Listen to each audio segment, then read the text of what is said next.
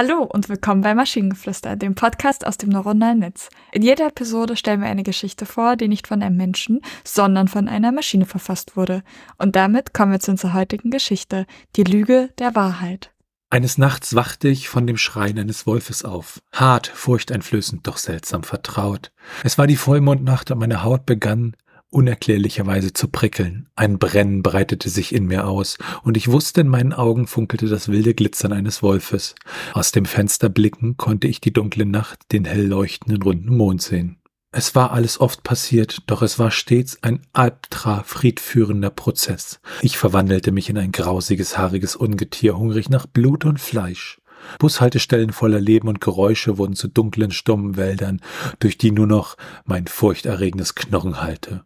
Und doch diese Sinne, diese grenzenlose Freiheit, es war berauschend, ungezähmt, frei. Am nächsten Morgen, mich in Flecken von Blut und Erinnerung auffindend, schwor ich, dass ich ein Werwolf bin, ein bösartiges Monster, das fürchterliches Leid und Zerstörung bringt. Immer etwas zu verbergen, ständig um die dunkle Wahrheit lügen, das war mein Leben. Aber es gab Nächte, in denen die ganze Sache unheimlich schien, fast falsch. Mit Kopfschmerzen und Verzweiflung wandte ich mich sofort an Maler, eine mysteriöse Wahrsagerin am Stadtrand. Ich erzählte ihr meine sonderbare und grausige Botschaft, halb in Furcht, mich für verrückt erklären zu lassen. Sie studierte mich scharfsinnig, zwischen meinen Zeilen lesend und gab dann, nach einem Moment der isolierten Stille, meine Meinung wieder. Du bist kein Werwolf, Junge, du bist nur ein Mensch. Ein Mensch mit dunkler Fantasie und Schuldüberzeugung. Die fordernde, körperliche Qual, und das Durcheinander in dein Leben, das sind keine Beweise für deine Verwandlung in einen Werwolf, sondern die Zeugen deiner inneren Qualen. Ich hatte Fragen, war verwirrt, durcheinander, doch irgendwie erleichtert. Das nächste Mal, als die Vollmondnacht kam, kehrten die furchtbaren Symptome wieder. Gehüllt in die Dunkelheit des Selbstzweifels und der befreienden Wahrheit, wandte ich jedoch meinen Blick auf die innere Rinne meines Bewusstseins, statt auf die üppige Finsternis. War ich wirklich kein Werwolf? All die unfruchtbar gemachten Wiesen, all das Blut und Chaos, all das war ich nur? Das waren nur meine Aktionen, während meine inneren Dämonen mich quälten? Es war erschütternd. Endlich begriff ich, dass ich all die Jahre die Wahrheit geleugnet habe. Ich war kein märchenhaftes Monster, nur ein verwirrter Mensch, nur ein Mensch, der mit seinem Selbst gegenüber tödlich desillusioniert war. Die schrecklichen Nächte gingen weiter, weniger durch blutige Rasereien, stärker durch das stille Aufarbeiten meiner Wahrheiten und Lügen geprägt. Erst in dieser Akzeptanz, in dieser mörderischen, schmerzhaften Enthüllung der Wahrheit wurde ich geboren. Noch immer in meinem inneren Chaos befindend, war ich nun auf dem Wege der Heilung, der erbarmungslos oder sanft sein kann. Also ich dachte am Anfang so, ach, das ist einfach nur eine weitere Werwolfsgeschichte. Hatten wir jetzt in den letzten Folgen hin und wieder mal.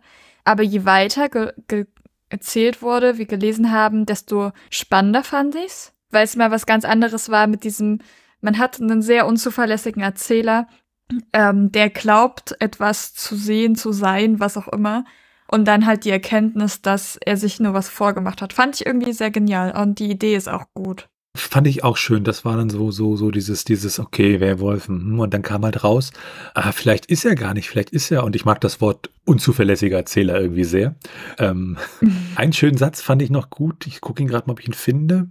Ah, so Sätze wie, ich verwandelte mich in ein grausiges, haariges Ungetier, hungrig nach Blut und Fleisch, das ist in Ordnung. Ich weiß gar nicht, ob ich ihn jetzt noch finde. Äh, irgendwie ist er sehr gut versteckt. Wahrscheinlich, weil nicht Vollmond ist. Mhm. Hm. Nee, ich finde ihn nicht mehr. Auf der anderen Seite finde ich das halt ziemlich spannend, dass quasi, es ist, wir haben hier eine, eine Person, die quasi sagt, ja, ich habe schlimme Dinge gemacht, aber versteckt sich so mehr oder weniger dahinter so, ja, aber ich bin ja ein Werwolf. Und dann kommt halt diese Erkenntnis, das war eigentlich ich. Das heißt, ich habe gerade keine Ausrede mehr, außer dass ich selber Pluto-Instinct bin. Oh, das ist, das ist, das ist gemein, ja. Und wenn ihr Ideen oder Stichwörter habt für eine Geschichte aus der Maschine, zum Beispiel über den Akt 3 dann schreibt uns eure Ideen per E-Mail an info.tnsh.net oder über das Kontaktformular auf der Webseite. Bis zur nächsten Episode von Maschinengeflüster. Tschüssi. Bye bye.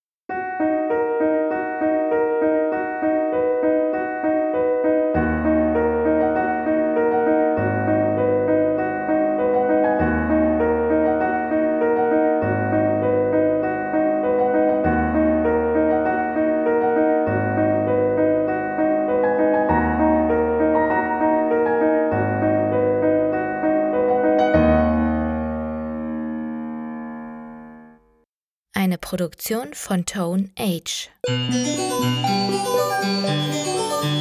T1H.net